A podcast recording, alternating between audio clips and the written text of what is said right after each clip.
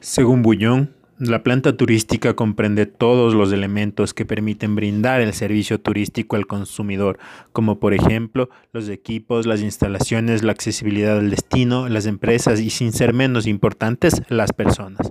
Además de tener la característica de ser diseñados con este fin, clasificándolos además en instalaciones y en equipamiento.